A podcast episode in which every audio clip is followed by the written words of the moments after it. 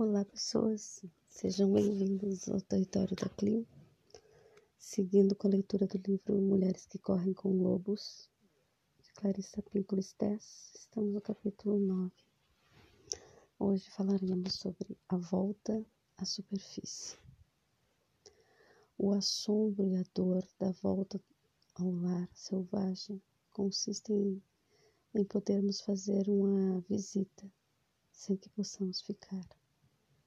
Não importa o quanto seja maravilhoso, nosso lar mais profundo imaginável, não podemos ficar debaixo d'água para sempre, mas precisamos voltar à superfície. Como o uruk, que é delicadamente colocado no litoral rochoso, nós voltamos à nossa vida diária, impregnados com um novo ânimo. Mesmo assim, é triste o momento em que somos deixados na praia, mais uma vez sozinhos.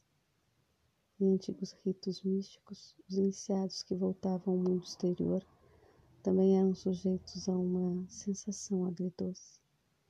Sentiam-se alegres e renovados, mas a princípio também um pouco saudosos. O bálsamo para essa pequena tristeza é dado quando a mulher foca Dá instruções ao filho. Eu sempre estarei com você. Basta que você toque algum objeto que eu toquei. Minhas varinhas de fogo, minha ula, faca, minhas esculturas de pedras de foca e lontra. Eu soprarei nos seus pulmões um fôlego especial para que você cante suas canções. Suas palavras são um tipo especial de promessa no mundo selvagem. Elas querem dizer que não deveríamos perder muito tempo ansiando por voltar. Em vez disso, se compreendemos essas ferramentas e interagimos com elas, sentiremos a sua presença como se fosse um, um couro de tambor acionado por uma mãe selvagem. O povo Inuit caracteriza essas ferramentas como a que pertencem a uma mulher de verdade. Elas são o que a mulher precisa para esculpir uma vida para si mesma. Sua faca corta, desbasta, libera, recorta e faz que os materiais se ajustem. Seu conhecimento das vizinhas, das vizinhas de fogo permitem que ela faça fogo mesmo nas condições mais adversas. Sua escultura de pedra transmite seu conhecimento mágico, seu repertório para a cura e sua união especial com o mundo espiritual. Em termos psicológicos, essas metáforas caracterizam as forças comuns da natureza selvagem. Na psicologia junguiana tradicional, alguns poderiam chamar essa união em série de eixo de ego-self, ego-self. No jargão dos contos de fadas, a faca é, entre outras coisas, um instrumento visionário para abrir um corte na obscuridade e examinar o que é oculto. Os instrumentos para fazer fogo representam a capacidade de produzir alimento para si mesmo, para transformar a vida antiga em uma nova, para repelir o negativismo, para dar têmpera a certos materiais. A confecção de amuletos e talismãs ajuda a heroína e o herói nos contos de fada a lembrar que as forças do mundo selvagem estão bem próximas. Para a mulher moderna, a Ulu, a faca, simboliza seu insight, sua disposição e sua capacidade de eliminar o supérfluo, de criar mais nítidos e abrir novos começos. O fogo que ela sabe fazer demonstra sua capacidade de se erguer a partir do fracasso, de criar paixão por si mesma, de reduzir algo a cinza se necessário. Suas esculturas de pedra encarnam lembranças que ela tem da sua própria consciência selvagem, da sua união com a vida instintual natural. Como o filho da mulher foca, aprendemos que chegar perto das criações da mãe da alma significa encher os pulmões com ela. Muito embora ela tenha voltado para sua própria gente, sua força total pode ser sentida através dos poderes femininos do insight, da paixão e do vínculo com a natureza selvagem.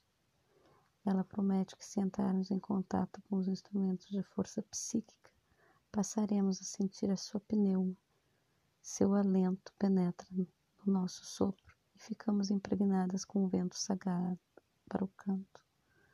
Os antigos inuits dizem que o sopro de um deus e o sopro de um ser humano, quando mesclados, ficam com que a pessoa cria uma poesia densa e sagrada. É essa poesia e esse canto sagrado que procuramos. Queremos palavras e canções poderosas que possam ser ouvidas em terra firme e debaixo d'água. Estaremos à procura do canto selvagem, da nossa chance de usar a linguagem selvagem que estamos aprendendo no fundo do mar.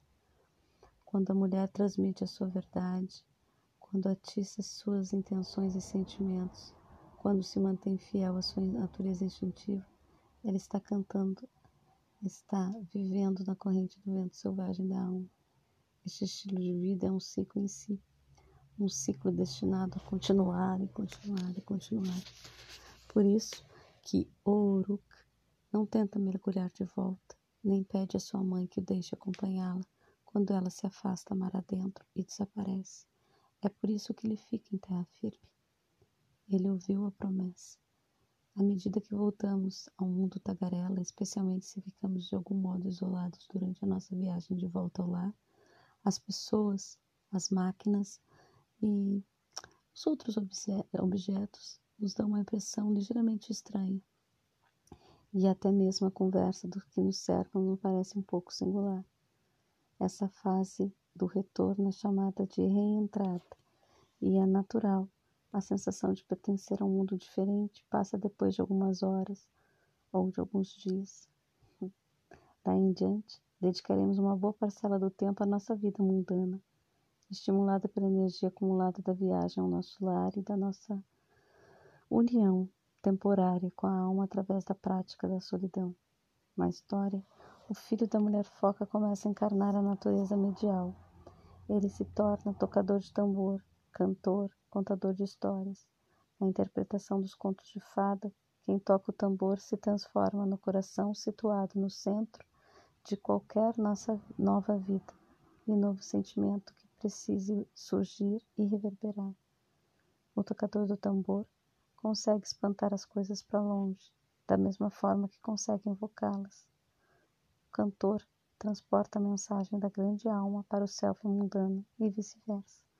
Pela natureza, e pelo tom da sua voz. O cantor pode desarmar, destruir, construir e criar. Disse que o contador de histórias se esgueirou até perto dos deuses e ficou ouvindo enquanto eles falavam dormindo. Portanto, com todos esses atos criativos, o filho vivencia o que a mulher foca instilou nele. O filho vive o que aprendeu debaixo da água, a vida relacional com a alma selvagem.